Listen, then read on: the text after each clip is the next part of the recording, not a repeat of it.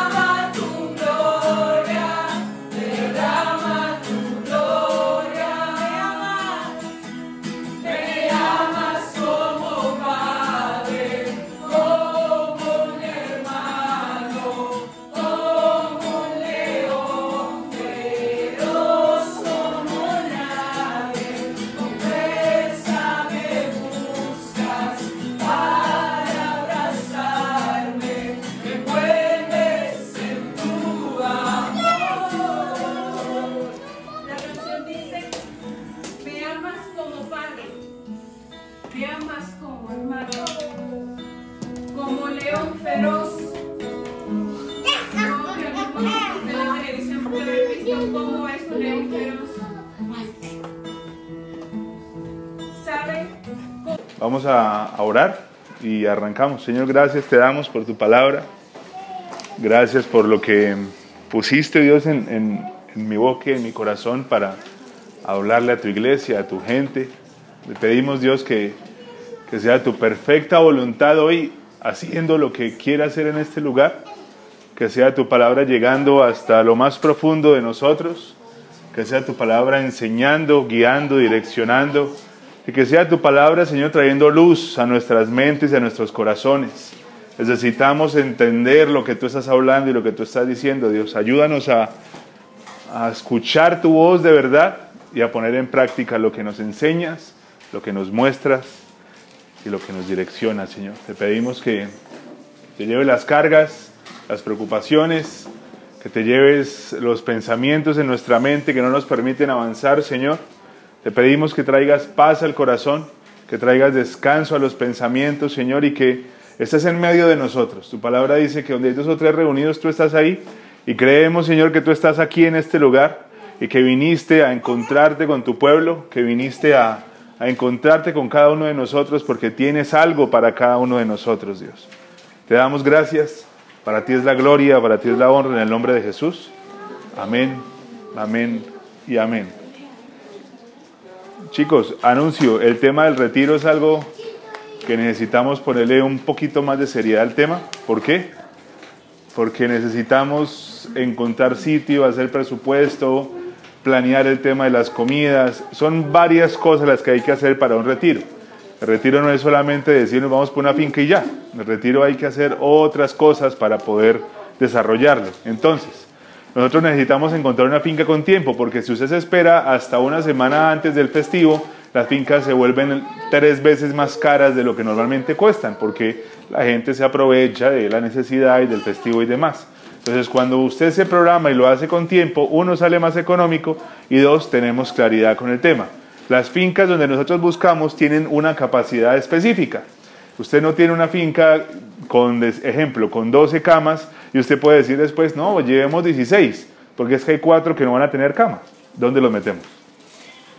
Y usted me dice acá, no, es que yo duermo en un sofá, yo duermo en el piso, pero usted vaya en la mesa de los santos. Y usted le toca dormir en el piso, en la mesa de los santos. Y que no haya cobija en la mesa de los santos, yo le, yo le aseguro y le garantizo que usted se va a tullir en ese piso del frío que hace allá. Entonces la idea es que los que vayamos a ir, seamos cinco, seamos ocho, seamos diez, los que sean, lo hagamos con tiempo y nos acostumbremos nosotros a tener palabra. Si usted dice, voy, pues vamos. Si usted dice, no voy, pues no vamos. Pero que seamos coherentes con las cosas. Entonces usted dice, listo, yo voy a ir al retiro. Ah, bueno, entonces nosotros confiamos en su palabra, rentamos una finca que cueste y que tenga las capacidades que necesitamos y después asumimos de que usted no nos va a decir dos días antes, imagínese que el perro el tío del primo, del mocho, del tal, le pasó algo, entonces no puedo ir. O que usted me llame una semana antes y me diga, venga, es que yo quiero ir, y a mí me tengo que decirle que no y quedar como un ogro y quedar como el malo de la película, pero no es porque yo no quiera y es porque no hay dónde. Entonces, si tenemos eso claro, vamos a poder tener un retiro como más ordenadito y vamos a poder disfrutar. Em, entremos a, a su palabra. El círculo cercano. El círculo cercano. ¿Qué creen que es eso? más íntimos. ¿Mm? Como las personas los más íntimos, los más cercanos ¿De qué? El corazón de Dios. El corazón de Dios, miren, la profeta está hablando.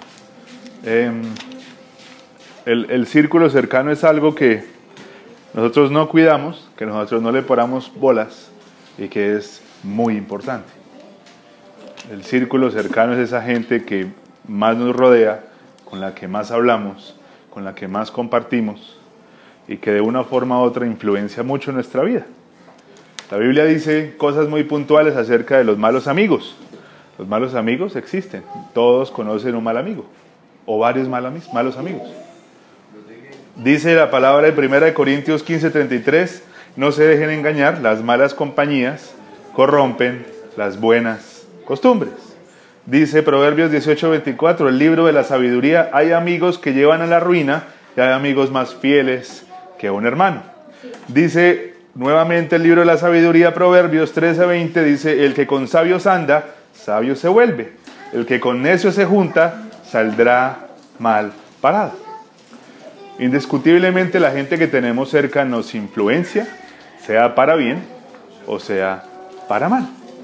Usted se pone a pensar, ¿quién tuvo círculos? Jesucristo. Jesucristo vino a este planeta y tuvo círculos. Uno, hay un círculo de Jesucristo que era el más grande de todos, que era de 72 discípulos. Nosotros nos quedamos con los 12 discípulos de los que más habla la Biblia y de la Santa Cena y demás, pero en realidad Jesús tenía 72 discípulos y hay gente que dice que tenía muchos más. Entonces hay una parte en la palabra, en el libro de Lucas, en donde Dios les dice a los 72, vayan y prediquen. 72 personas. De esos 72, habían 12, que eran los que se sentaron en la última cena compartieron con él, y los que usted ven esos de Chosen, ahí aparecen esos 12. En esos 12 habían tres, que eran Santiago, el hermano, y Juan. Juan, Santiago y Pedro. Tres personas, que eran los, los más cercanos. Y entre esos tres había uno que la Biblia habla del apóstol Juan y dice que es el discípulo amado. Entonces tenía varias personas cerca, después el círculo se hace chiquitico y después se hace más chiquitico y después se reduce a una persona.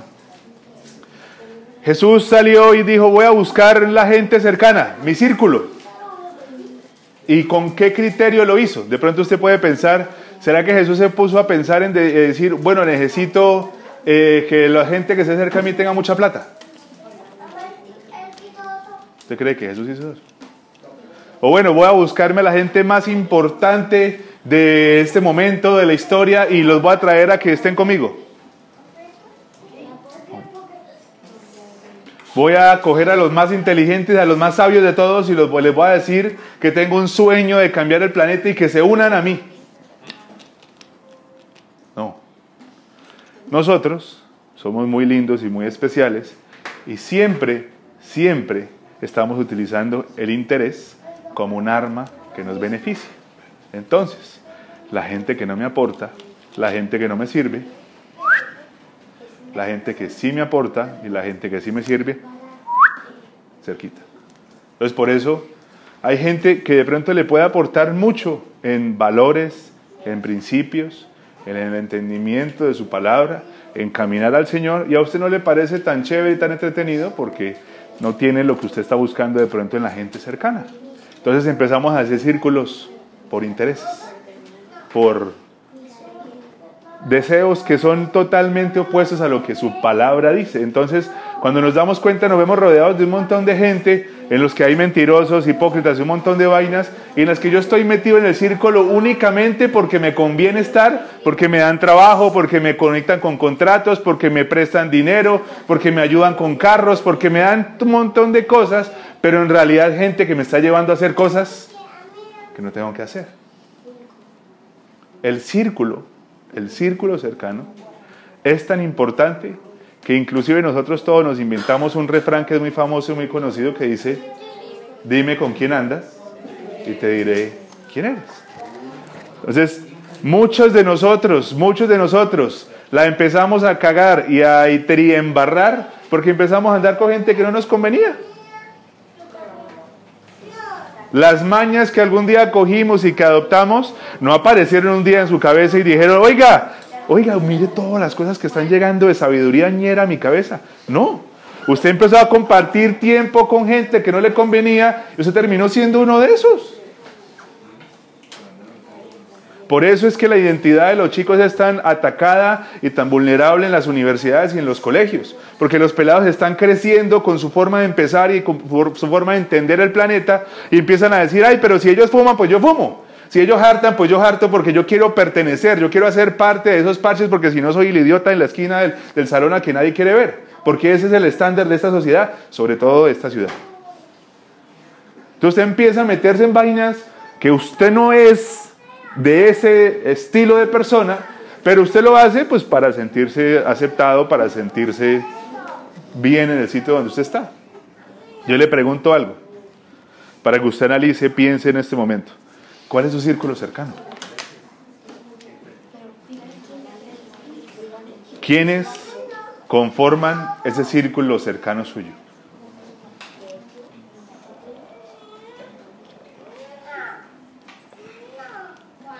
De pronto se puede pensar en uno, de pronto se puede pensar en tres, o de pronto se puede pensar en cinco, no sé, los que usted considere que son su, su gente cercana.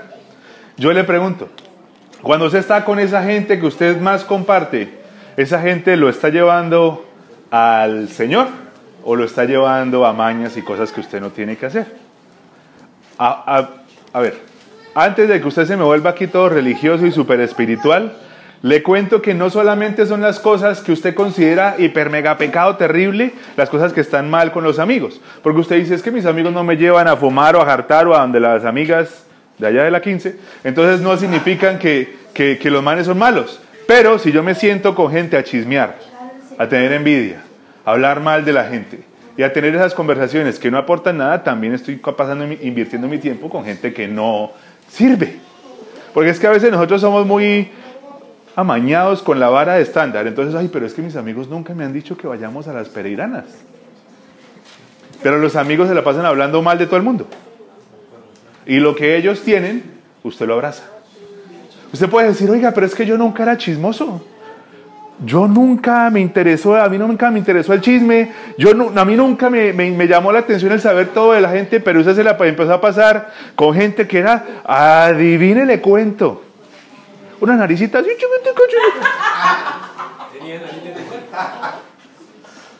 Entonces usted empieza a vivir su vida de esa forma en la que usted quiere saber todo de todo el mundo. Entonces los de al lado están peleando y usted pone el oído, uy, ¿qué pasó? Esto deje escuchar. Uy, el vecino le puso los cachos a la mujer. Esto. Y usted se empieza a meter en vainas que a usted no le importan. Y usted empieza a meter la cucharada en cosas que a usted no le importan. Y usted empieza a opinar en cosas que a usted no le importan. ¿Por qué? Porque usted escuchó chisme, abrazó el chisme y ahora vive el chisme. ¿Quién es la gente que se la pasa con usted? ¿Cuáles son esas personas que están con usted? Vamos de nuevo a la forma en la que Jesús escogió. Vamos a la forma a la que Jesús tomó decisiones para llenar su círculo cercano. Los 72 conocían a Jesús, tenían cierto tipo de relación con Él, Seguramente si ellos querían hablar con él, él les iba a sacar tiempo, porque es que la Biblia habla de cosas que usted dice, Jesús hacía eso, Dios mío, Jesús era, no era lo que yo creo, no es el teletubi que yo tengo en mi mente. Porque entonces Jesús no cenaba con todo el mundo. Jesús no paraba a sanar a todo el mundo. Jesús no se sentaba a hablar con todo el mundo. Él dijo, tengo tres años de ministerio, tengo que ser muy intencional con el tiempo que tengo acá y no me puedo poner a perder tiempo teniendo conversaciones que no van para ningún lado. Hay gente puntual a la que le tengo que hablar, hay gente puntual que tengo que tener cerca para que me ayuden y yo ayudarlos a ellos y me voy a dedicar a eso. Entonces usted dice, ay, pero es que yo tengo un amigo que es tan lindo y me ama tanto y, y yo no lo puedo dejar de hablar. Sí, cuando nos vemos de pronto, pues me, me echa los perros, o de pronto vamos a comer a sitios y como que yo pienso de pronto si, se lo suelto o no se lo suelto. Pero yo le cuento, porque la Biblia tiene un ejemplo. hay una persona en la Biblia que era amigo de Jesús y que no hacía parte de los discípulos, que se llama Lázaro. Y la Biblia dice que Dios lo amaba, porque Jesús lo amaba profundamente. Cuando Jesús se enteró de la muerte de Lázaro, lloró y se puso triste y dijo, güey madre, se murió Lázaro. Pero con Lázaro no se sentaba a pasar el tiempo que pasaba con los discípulos. Es decir, que yo puedo amar a gente que hizo parte de mi vida y que es un tema muy especial. La Biblia habla de que Lázaro y sus hermanas eran parte de la infancia de Jesús y por eso eran tan queridos y tan amados porque eran amigos de hace mucho tiempo. Todos tenemos amigos de hace mucho tiempo que no necesariamente necesitan nuestro tiempo o nuestro interés porque no va para ningún lado la conversación. Si usted me necesita, ahí estoy. Si usted tiene que algo pasa y yo le puedo ayudar, ahí estoy. Diferente a yo estar insistiendo en relaciones que no van para ningún lado. Lázaro se murió. Van a buscar a Jesús. Ah, bueno, yo voy, ¿qué hay para hacer? Se murió, camine que yo se lo levanto. No podemos pensar, es que yo tengo amigos tan queridos y tan lindos, yo no los puedo abrir de mi vida. Pero si traen cosas que no aportan, que no sirven, papi, qué pena con usted. Ahí estoy, vamos y nos tomamos un café y hablamos. Pero no me pida que yo pase e invierta mi tiempo en usted, porque no se puede. Ay, mucho desgraciado. ¿Cómo se le ocurre decir una cosa de esa? Les recuerdo, queridos amigos, que todos acá tenemos un tiempo limitado. Usted no sabe qué pasa la otra semana, o el otro mes, o el otro año.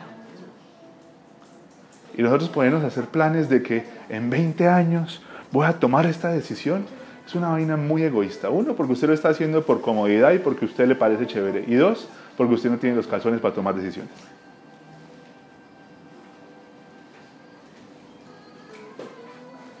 Jesús empieza a mirar, oiga, necesito gente que esté cerca. Gente que cuando yo me vaya, vayan y prediquen y transformen este planeta con lo que yo les voy a entregar, con lo que yo les voy a enseñar. ¿A quiénes voy a buscar?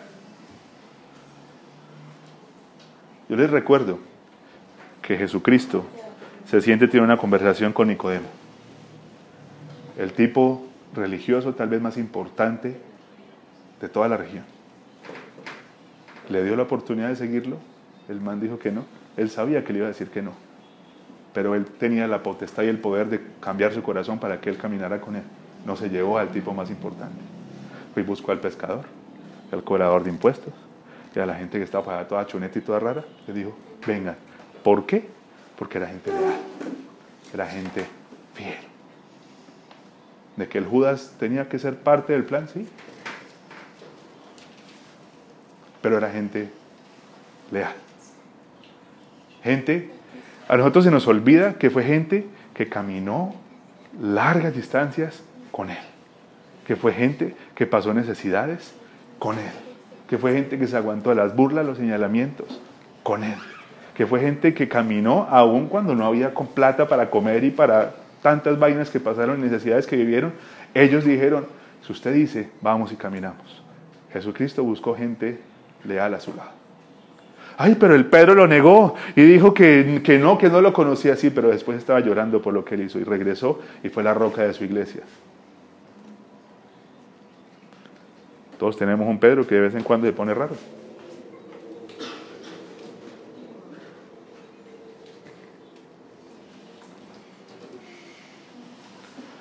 Él busca gente leal, gente que camine, gente que diga, aquí estoy, ¿cómo es?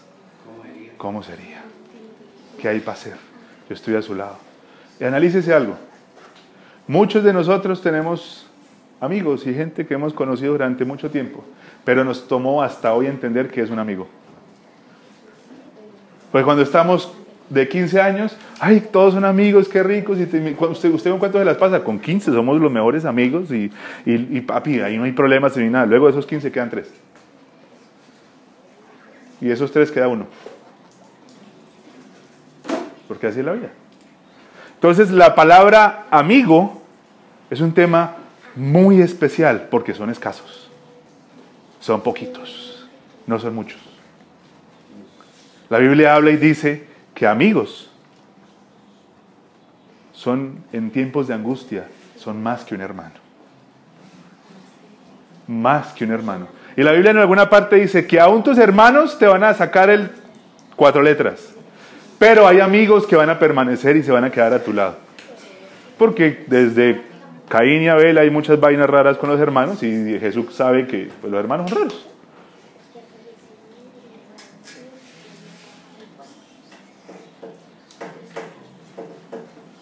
Los veo como preocupados, los veo como estresados. Los veo como preocupados y estresados. ¿Quiénes son esos íntimos y especiales para mí? ¿Quiénes son?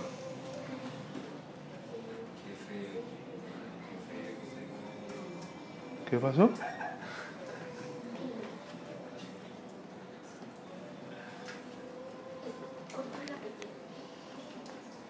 ¿Quiénes son? Esos cercanos. Le voy a dar un tip para que usted los escoja. Esos cercanos es gente que le ha demostrado que es leal a su lado. Es gente que aún cuando han podido hablar mal de usted, o se han podido ir, o han podido simplemente voltear el cuatro letras y dejarlo, se han quedado y han permanecido. Es gente que cuando tuvo todos los motivos y razones para decirle, ¿sabe qué? Suerte es que le deseo, se quedó, abrazó y amó.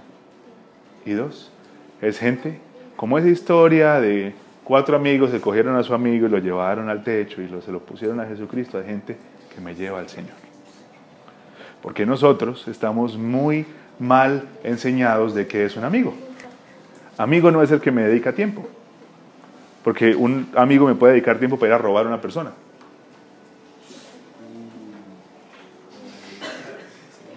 Lo que pasa, chinos, es que nosotros tenemos un vacío tan grande en el corazón porque los papás no están, porque se divorciaron, porque nos violaron, porque nos hicieron bullying, porque nos utilizaron, porque pasaron muchas cosas de nuestra vida y tenemos ese vacío tan grande en nuestro corazón que cualquier persona que se muestra con intenciones de querernos se gana nuestro corazón y nuestra atención. Entonces por eso esos amigos que no nos convienen son tan importantes a veces porque es que se volvieron mi familia porque en mi casa no había familia. Entonces ellos se volvieron en mi gente. ¿Usted ve ese parchecito de la, de, de la barra del Bucaramanga? Usted ve, sí, la gente se queda porque son todos ñeros y gente, bueno, y que, meten esto y que hacen esto y que toman esto. Listo, pero vayan y miren los hogares de esos chinos. Vayan y miren cómo vivieron y cómo crecieron. Y luego usted va a entender el por qué están en esa vuelta, porque la única familia que los abrazó fue esa barra. La única familia que les dijo, ¿qué, qué hay para hacer, papi? Aquí estamos, vamos para acá. Fueron ellos. Me abrazan en mi familia, yo me mato por ellos. No me importa nada. Ellos, ellos son mi gente. Entonces, nosotros tenemos que entender que el corazón está lastimado, está dolido, y el corazón por el sufrimiento y el dolor abraza cosas que no nos convienen. Por el, por el vacío que hay, por el dolor que hay, abrazamos a gente que no nos conviene porque sentimos que son nuestra familia, pero es gente que nos está llevando al abismo y no nos damos cuenta.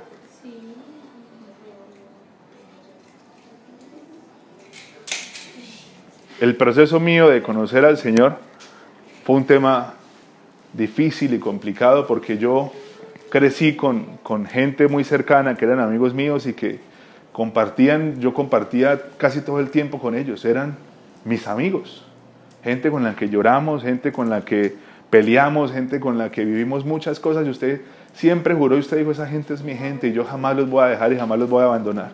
Y cuando usted viene a ese tema, usted se da cuenta de que esa gente hace daño porque te están llevando siempre a lo mismo de lo mismo.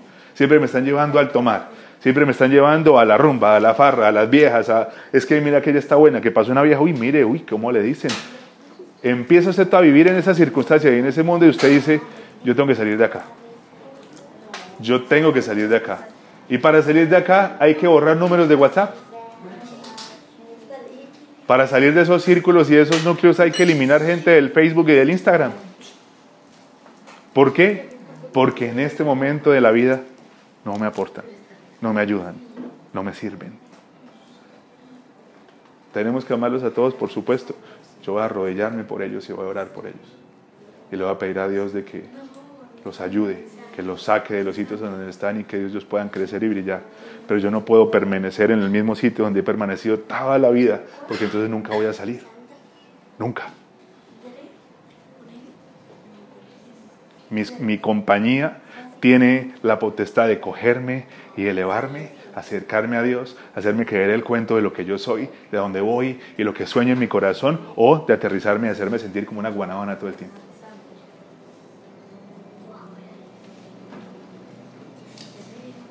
A nosotros no nos va a gustar. Yo no sé si usted le ha pasado, pero a veces la gente que es como muy positiva y siempre habla fe, a veces fastidia. Usted dice, yo quiero que se una alguien que me diga que todo va a estar mal. Pero nosotros necesitamos gente que hable vida. Todo el tiempo, constantemente. Porque usted tiene sus temas y usted a veces no se siente valorada, importante, no se siente bonita, no se siente bonito, no se siente exitoso, no se siente que está haciendo las cosas bien. Usted necesita gente que se acerque y le diga, oiga, lo felicito. Eso que usted está haciendo, papi, excelente. Siga, camine. Ah, vamos que por ahí es. Y hay gente que cuando yo estoy mal, cuando yo estoy para el perro, cuando yo no sé qué hacer y cuando yo no puedo más, me coge, me levanta y me dice, vamos, porque yo sé que podemos hacer y es orar. Vamos, que yo sé que podemos hacer y vamos a la iglesia. Vamos, que yo puedo hacer, yo sé qué hacer y vea ese mensaje que vimos el otro día porque yo sé que le va a hablar. Si usted tiene en su vida gente que lo lleva a Dios, usted es muy afortunado. Si usted tiene gente en su vida que le muestra a Jesús, usted es muy afortunado. Si usted tiene gente en su vida que le habla vida y que le hace reconocer sus valores y sus, todos los dones y talentos que usted tiene, usted es muy afortunado. Si usted no las tiene, está en el lugar equivocado.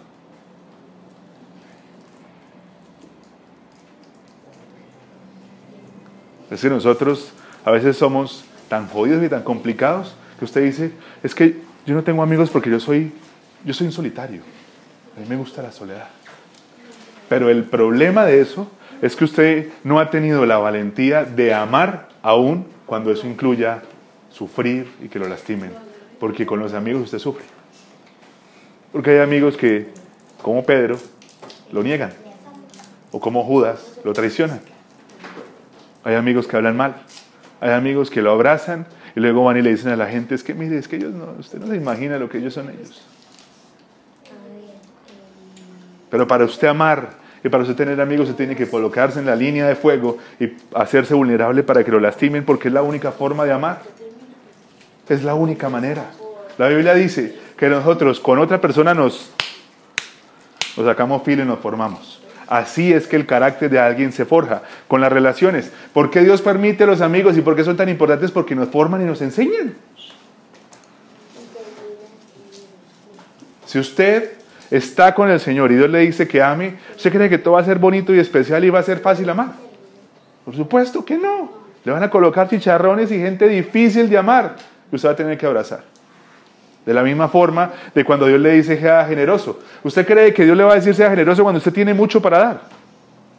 Eso es difícil. Dar cuando usted tiene mucho. Exactamente como el amor se enseña y se forma, que cuando usted es difícil de darlo, lo tiene que dar, de la misma forma es la generosidad. Cuando no tengo y cuando no puedo, doy porque Dios me está probando. Porque si en lo poco eres fiel, en lo mucho te pondré. Entonces el problema de nosotros es que esperamos siempre a tener para dar. Esperamos sentirnos sanos y, y, emocionalmente tranquilos para poder amar y nosotros tenemos que amar cuando no se puede y tenemos que ser generosos cuando no podemos. Porque eso se trata. Esa es la vida cristiana. Niéguese, coja su cruz y sígalo.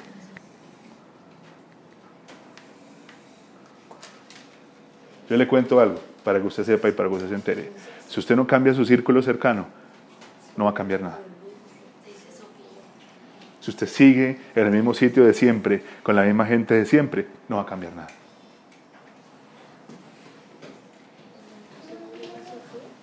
Y si usted dice, es que yo soy solitario y no tengo amigos, arriesguese a amar. Sea el amigo que usted quiere tener. Sea el amigo que usted espera que alguien un día sea con usted. Y se va a dar cuenta que va a llegar gente que lo va a amar. Porque el problema no es encontrar los amigos, el problema es amar a la gente para que se vuelva amiga.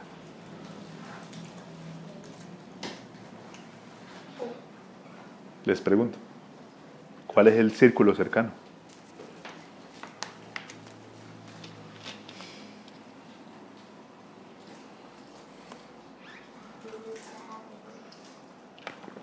Si usted coge su WhatsApp, la gente con la que usted más habla en el WhatsApp, ¿quién es?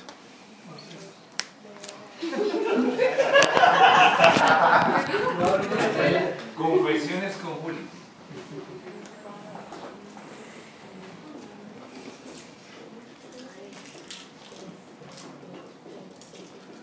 Acuérdese del WhatsApp. ¿Quiénes son los que están ahí siempre de primeritos en las conversaciones?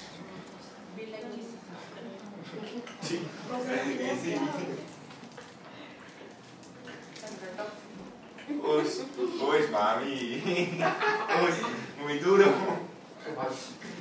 Alguna vez yo escuché un alguna vez yo escuché un consejo de un tipo que no es cristiano y a mí ese consejo me, me, me movió todo por dentro porque hay veces que la gente que no es cristiana lo sorprende uno más que la gente más cristiana. El tipo dijo, identifique en su vida quiénes son los que hacen su vida mejor y haga la vida de ellos mejor, porque esa gente vale oro. ¿Quiénes hacen su vida mejor? ¿Quiénes hacen que su vida sea más bonita y más especial? Esa gente la que usted tiene que abrazar. Va a ser difícil y va a ser complicado, porque todos somos diferentes, porque el genio mío no es el genio suyo, y porque mi humor no es el humor suyo, y porque mi forma de ser no es la suya, y porque como yo hablo no es la misma forma en la que él habla, pero todos nos necesitamos. Porque en la noche donde Jesús estaba más angustiado y más preocupado por todo lo que venía, ¿qué decidió hacer? Se, se sentó con sus doce, partieron el pan, tomaron del vino y él dijo, esta es mi gente, aquí es donde yo tengo que estar. En la noche más oscura de mi vida, ¿qué voy a hacer? Me voy a sentar a hablar con mis amigos. Usted se pone a leer la palabra y hay un momento donde él dice, ustedes no son mis discípulos, ustedes son mis amigos, porque ustedes, mis amigos, son los que escuchan lo que yo escucho de mi Padre. Y va y se sienta en la mesa con ellos y comparte las últimas horas de su vida. Jesucristo, sabiendo que iba a dejar de ser hombre y tenía que irse de este planeta porque había una misión mucho más importante que sentarse en ese trono y reinar por la eternidad. Y Jesús, nombre sobre todo nombre, reinará por siempre. Ya tiene un montón de ángeles cantándole, santo, santo, santo, ni nadie como tú. Él tenía esa misión. Y él dijo, me queda tan poquito en la tierra, ¿qué voy a hacer con el tiempo que me queda? ¿Me voy para donde los reyes a hablarles, a ver si me dan algo? ¿O me voy para la gente más importante para enseñarles lo que tienen que hacer? No, me voy a sentar con mis amigos y voy a pasar tiempo con ellos porque ese es mi lugar. Con ellos yo voy a partir el pan, voy a hablar con ellos y voy a decir, les conviene que me vaya. Porque yo me voy y viene el consolador a estar con ustedes, a, acompañarlos, a, aconsejarlos y a guiarlos. Pero chicos, no voy a montar esa cruz y yo vuelvo. Espérenme un ratico. Jesucristo se va en la cruz, lo crucifican, muere y todo ese rollo, se levanta entre los muertos y ¿qué hace? Jesucristo pudiendo decir, me voy a sentar en el trono, ya listo, cumplí la misión, ya cumplí todo lo que tenía que hacer. Me mataron, me pegaron, me escupieron, me cascaron, me dijeron un montón de cosas. Ya cumplí lo que tenía que hacer. Me voy a disfrutar de la eternidad, de que me canten y porque ya merezco eso, porque logré toda esta vuelta. No, me voy a ir a donde ellos a hablar con ellos. A que esa lámpara que es incrédulo me diga, muéstreme sus llagas porque no le creo. Pero aún así, quiero compartir con ellos y les voy a decir, aquí estoy, mírenme. No me fui, tranquilos. Muestra la dependencia que esa gente tenía de Jesucristo porque se enamoraron de Él. Necesitaban saber que Jesús estaba vivo para poder hacer lo que tenían que hacer. Les dijo, ¿por qué están buscando entre los muertos al que vive? Aquí estoy. Ellos dijeron, ah, listo, Señor, lo que dijiste es verdad, lo vamos a matar por usted. ¿Y qué hicieron ellos después de que Jesucristo se fue? A todos los pelaron y los mataron horriblemente. De formas en las que seguramente Nicodemo no se hubiera dejado pelar. De formas en las que seguramente la gente más sabia y más importante de ese momento en el planeta hubiera dicho, no, papi, yo no me voy a dejar crucificar de para abajo y que me mochen la cabeza, no. Yo no me voy a dejar derrochar en medio de un árbol y que me partan por la mitad, no. Yo no me voy a dejar quemar. Pero esta gente que compartió tiempo con Jesús, que pasó tiempo en su mesa, que partió el pan y que tomó el vino con él, que le dijeron, Señor, yo no soy el más preparado, pero aquí estoy. Esa gente, cuando llegaron a acusarlos y a matarlos por causa de Jesucristo, dijo, máteme porque Él es mi Señor y no lo voy a negar. Jesús escogió de lo vil y lo menospreciado para avergonzar a aquellos que se sienten muy sabios y muy inteligentes y muy lindos y muy especiales. Y con ellos, con esos discípulos por los que nadie daba un peso, avergonzó un montón de gente que se las daba de religiosos y de muy importantes y que la Biblia la conocían de arriba para abajo. Pero ¿cuánta gente hubiera muerto por Jesús? Esos doce.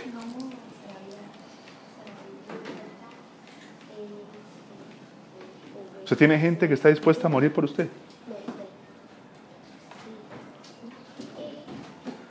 Gente que si algo llega a pasar, se pone en la brecha con usted y dice, aquí estoy, usted no está solo, vamos para adelante.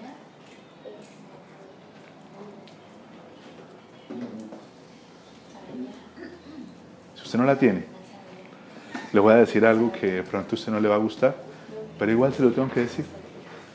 Si le molesta, discúlpenme. Pero usted, si usted no tiene esa gente en su vida, es porque usted está dedicando mucho tiempo a usted mismo. Es mi tranquilidad, es mi paz, es mi estabilidad, es que yo esté bien, es que yo esté tranquilo, es que yo tenga todo lo que necesito, pero el Evangelio dice, el que quiera ganar su vida, la perderá.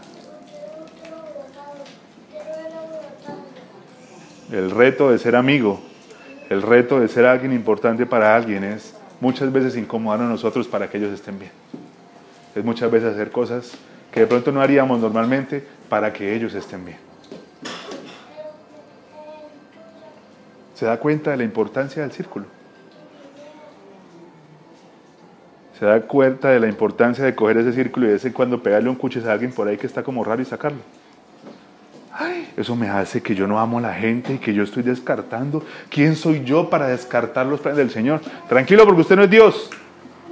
La salvación de esa persona no depende de usted. Es el Señor el que lo va a llamar en el momento justo y necesario. Usted cuida su círculo y usted empieza, usted no me está aportando porque es que usted me está trayendo a llevarme a sitios donde no tengo que ir, usted me está llevando a chismear todo el tiempo, usted me está llevando a dudar todo el tiempo de lo que yo tengo, usted me está llevando todo el tiempo a dudar de mis pensamientos y de lo que yo estoy haciendo. Mejor dicho, permiso, porque usted no puede estar acá.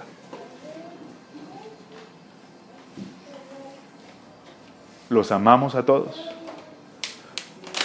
Damos nuestra vida por todos.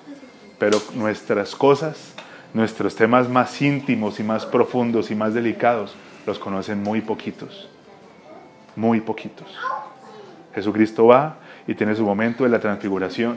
Se iba a mostrar como nadie lo había visto. Se iba a mostrar como únicamente los ángeles lo habían visto. Y se llevó a tres porque solamente tres podían hacer parte de ese momento.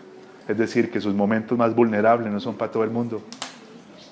Cierre la puerta a gente que opina de su vida, sobre sus cosas y sobre sus vainas, que no tiene por qué estar opinando de sus vainas y de sus cosas. Sus cosas son solamente para su núcleo más íntimo, más cercano. Gente que no lo va a juzgar, que no lo va a señalar, que va a orar por usted y que le va a ayudar. Y entre esos tres hay uno que es esa persona a la que usted puede ir. Y usted puede decir, fue madre, yo sé que esa persona me va a ayudar y me va a entender.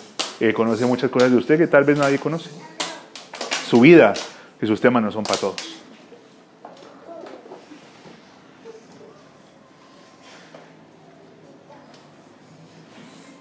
Alguna vez yo leí algo en un libro que mm, me inspiró mucho y, como que cambió una, forma de la, de la que yo estaba orando en el momento y es que un pastor le decía al Espíritu Santo que él quería que su círculo más cercano fuera él que esa persona más importante en todo el universo, a la que siempre iba a ir, sea Él. ¿Cómo está el círculo? Y le pido el favor, y cuando usted salga de este lugar, analice bien eso y entienda que usted tiene que tener gente cerca que lo impulse, que lo bendiga, que le ayude en momentos duros y complicados. Yo creo que usted es necesario que usted revise sus contactos de WhatsApp y de pronto le pega una sacudida al WhatsApp, de pronto al Instagram, de pronto al Facebook, de pronto a unos grupos que se llaman locos, relocos, papi.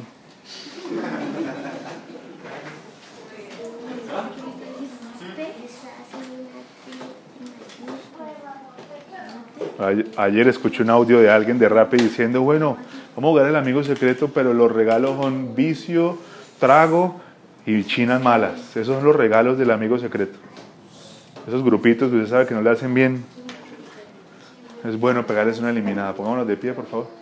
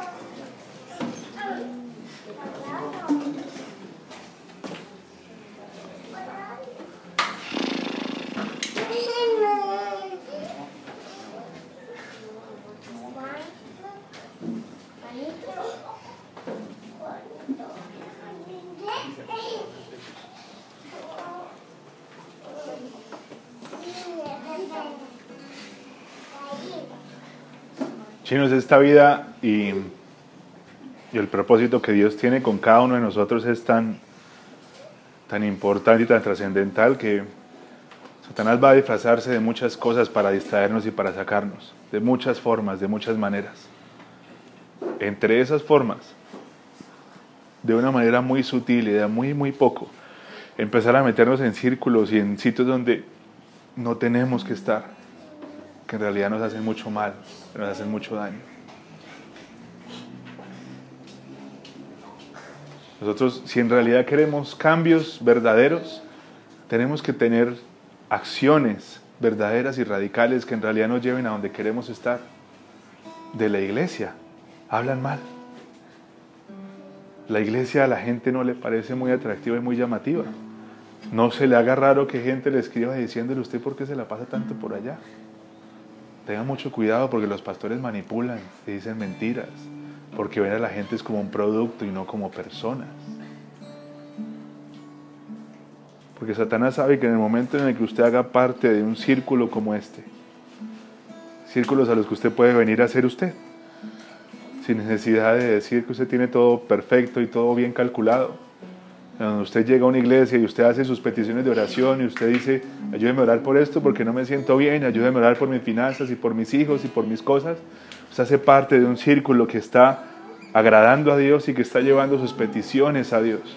Y Satanás sabe que esos círculos hacen muy poderosos y muy fuertes porque los satanistas allá afuera saben que una iglesia que ora no se pueden meter. Entonces se pone a ver videos de satanistas, dice que las iglesias que oran no las pueden tocar, porque hay un cerco que se hace encima de ellos, en donde ellos dicen, no podemos pasar de ahí porque Dios los está cuidando y los está protegiendo.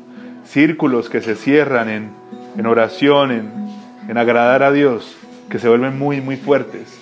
Y Satanás va a usar mil alternativas y mil cosas para que esa vuelta se caiga y para que usted no haga parte y para que usted empiece a pensar otras cosas, para que usted regrese a cosas que de pronto usted dijo que usted jamás iba a volver. Usted necesita la iglesia. Cada uno de ustedes necesita ser parte de una iglesia, porque usted no puede amar al Señor y detestar a su novia. Usted no puede decir que usted sigue al Señor y que usted tiene una vida súper espiritual y yo busco a Dios a mi manera, pero usted habla mal de la novia, porque ¿cómo va a ser el novio su principal amor y su importante más, su lugar más importante, si su novia usted le está mirando con desprecio? No tiene sentido. El círculo cercano es el que lo coge a usted cuando usted está en sus momentos más duros y difíciles, lo cubren lo protegen y empiezan a orar y empiezan a soplar vida. Y cuando usted se da cuenta, usted dice, oiga, me siento diferente, siento que las cosas están cambiando, siento que me están levantando, siento que el ánimo está creciendo, siento que la paz está llegando. ¿Por qué es? Porque hay un montón de gente alrededor que está orando por usted y por su vida. La Biblia dice que hay mucha bendición en orar por sus amigos. La Biblia dice que Job oró por sus amigos y Dios le triplicó lo que le iba a dar porque doblaba sus rodillas por la gente que tenía cerca.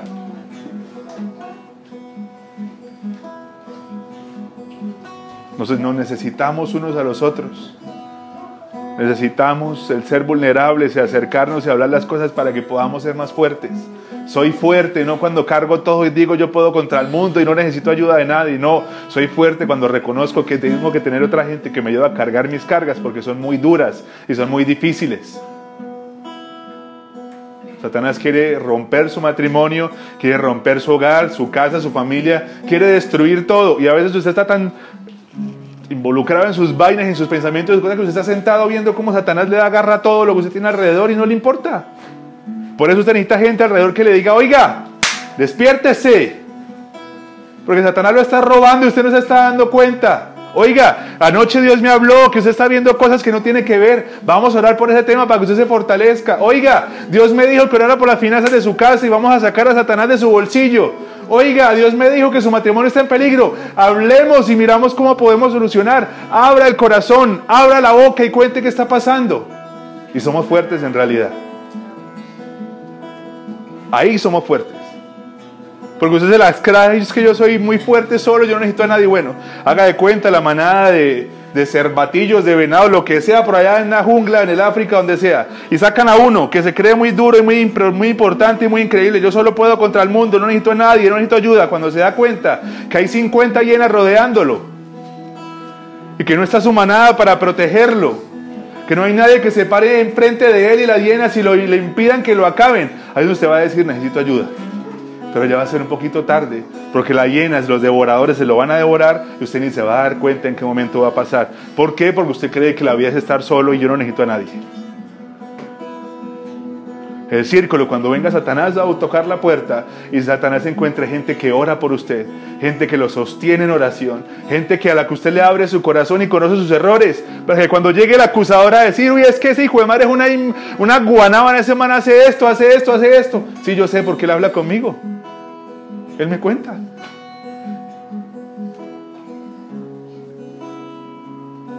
Por eso la mujer adúltera, desnuda y a punto de que la maten, se arrodilla y le dice, yo conozco todo de ti. ¿Qué te van a acusar si yo conozco tu corazón? Mira a tu alrededor y dime dónde están los que te acusaban. Porque ni siquiera yo te acuso, que yo conozco todo de ti.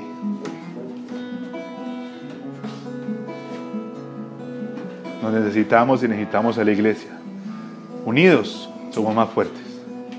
Nuestro núcleo cercano, nuestro círculo cercano, tiene la posibilidad y la potestad de cuidarnos, de protegernos, de amarnos, de levantarnos y todos los días recordarnos que sí, ese es el camino. Sí, Dios va a cumplir lo que habló. Sí, Dios va a traer las promesas que dijo. Oiga, yo sé que ha sido una semana difícil y dura, pero siga creyendo porque Dios va a hacer algo.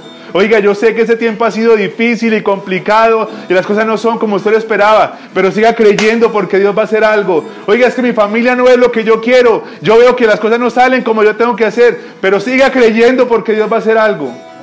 Y la gente alrededor lo va a levantar.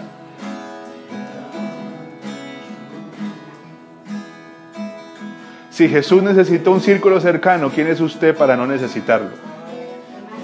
Si el mismo Dios hecho carne necesitó gente a su alrededor que lo cuidara, que lo protegiera, que lo levantara y que llevara su mensaje a los demás, ¿quién es usted para creer que usted solo puede con todo?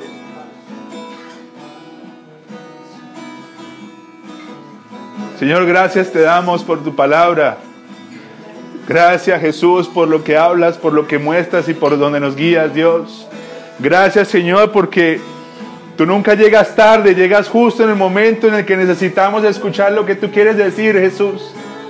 En esta noche te vengo a pedir, Señor, no únicamente por mi vida, no únicamente por ellos, Señor, te vengo a pedir por toda esa gente que está allá afuera y que no ha entendido lo que significa ser amigo, que no ha entendido lo que significa ser apoyo y ser ayuda para los demás, Señor. Necesitamos entender que cuando tú hablas de amigo, hablas de gente que es mucho más que un hermano. Hablas de gente que tiene la potestad de amar, de cuidar y de levantar. Y ya hemos por debajeado mucho ese término y creemos que cualquiera es amigo. Y no, cualquiera no es amigo. Señor, ayúdanos a entender lo que estás hablando en esta noche, Jesús. Ayúdanos a entender que solos no vamos a poder nunca hacer lo que tú quieres que hagamos. Ayúdanos a entender que sí necesitamos gente cerca que nos cuide, que nos proteja, que ore por nosotros, que nos levante, que hable vida sobre nosotros. Tu palabra dice que son dos mejor que uno, porque si hay uno que cae, ¿quién lo va a levantar, Señor? Ayúdanos a traer a nuestra vida gente que nos pueda levantar, que nos pueda cargar. Señor, no necesitamos amigos exitosos. No necesitamos amigos que tengan contratos y muchas facilidades. No necesitamos gente millonaria que nos pueda abrir puertas. Necesitamos amigos que nos carguen y nos lleven a ti cuando no podamos caminar. Necesitamos amigos que cuando estemos tirados en el suelo sin poder caminar, sin fuerzas de nada, nos cojan, nos levanten y nos lleven a tu presencia, porque ahí vamos a encontrar sanidad. Esos amigos son los que anhelamos, Señor. ¿Para qué la oportunidad y el dinero y las finanzas? Si, si es tu voluntad simplemente se irá y Satanás se lo robará. Necesitamos amigos de verdad, Señor. Y si ya los tenemos, ayúdanos a cuidarlos, Señor. Ayúdanos a invertirles tiempo. Ayúdanos a hacerlos sentir especiales e importantes, Señor. Ayúdanos a ser intencionales con lo que hacemos y con lo que decimos de ellos, Señor. Y ayúdanos también a hacer ayuda para ellos, porque no puedo esperar que todo el tiempo me ayuden a mí y que yo nunca pueda ayudarles a ellos, Jesús. Yo te pido, Señor, que el velo de mentira que hay sobre nuestra mente, de lo que significa ser amigo y de la verdadera amistad, caiga en el nombre de Jesús que llegue libertad a nuestra mente y entendimiento para que podamos escuchar qué es lo que tú llamas amigo y cómo son las relaciones verdaderas que tú tienes que para nosotros y las que quieres que mantengamos y cuidemos, Señor. Te pido que tumbes el velo de mentira que hay sobre nuestra mente, que la gente son un fin, que la gente la podemos utilizar para llegar a donde vamos. La gente no son cosas, no están para utilizarlas, están para abrazarlas y para amarlas. Ayúdanos a entender, Señor, lo que tú quieres hablar en esta noche. Y a Satanás le hablamos. Y le decimos que retroceda en el nombre de Jesús. Y le hablamos y le decimos, acá hay una iglesia imperfecta, hay una iglesia con fallas y con muchos temas, pero hay una iglesia que ora, Hay una gente que se reúne a orar por las peticiones de uno y de los otros.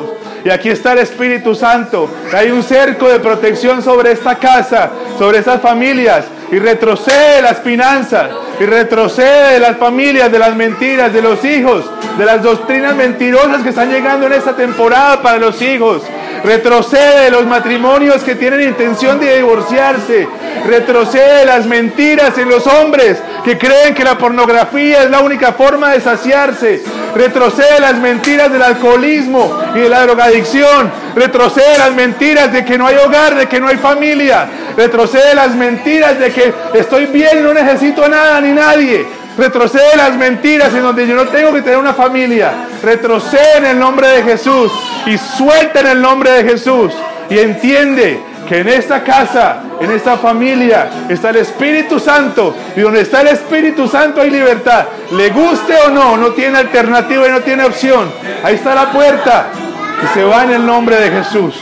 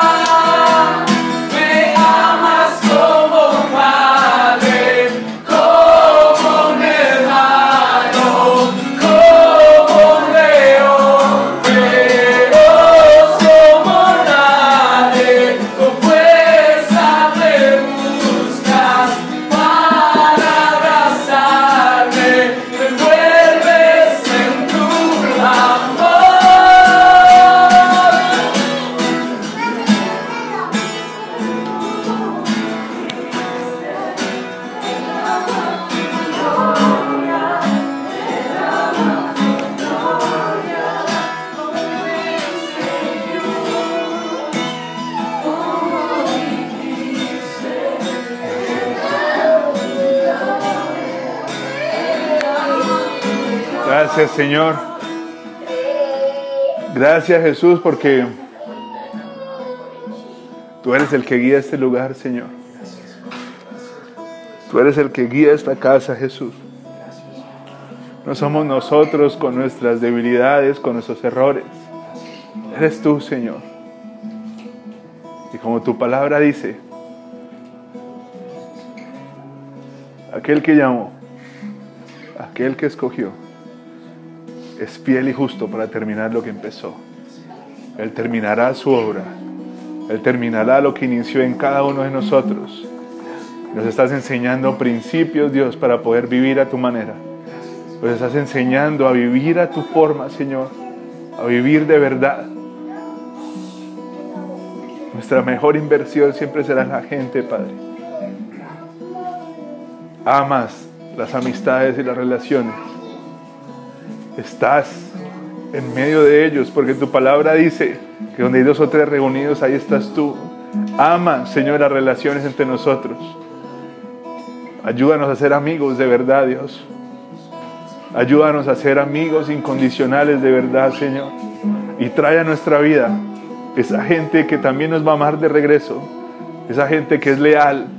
Esa gente que se para en la brecha por nosotros esa gente que también tiene la valentía de decirnos cosas que no queremos escuchar. esa gente que es capaz de entregar su vida por nosotros y ayúdanos a cuidarlos y a mantenerlos cerquita toda la vida, Jesús. En el nombre de Jesús oramos. Amén. Amén.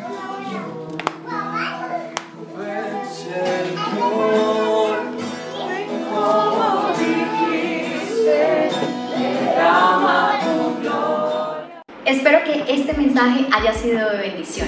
Si tú te conectaste hoy por primera vez a escuchar nuestro mensaje, quiero invitarte a hacer una oración de fe, una oración donde tú decides aceptar a Jesús en tu vida y que de ahora en adelante sea Él quien tome el control. Ahí donde estás, te pido que cierres los ojos y vamos a decir, Señor Jesús, te damos gracias por permitirnos estar aquí en este lugar, gracias por nuestra vida, gracias por permitirme escuchar este mensaje. Yo quiero que a partir de hoy seas tú entrando en mi vida, que seas tú tomando el control. Te entrego, Señor, mi corazón. Te pido que seas tú guiándome, llevándome paso a paso para conocer tu voluntad. Te pido que escribas mi nombre en el libro de la vida, que a partir de hoy inicies un proceso en mi corazón para conocerte y acercarme más a ti. En el nombre de Jesús, amén y amén. Gracias por escuchar nuestro mensaje. Espero que lo puedas compartir con alguien que lo necesite.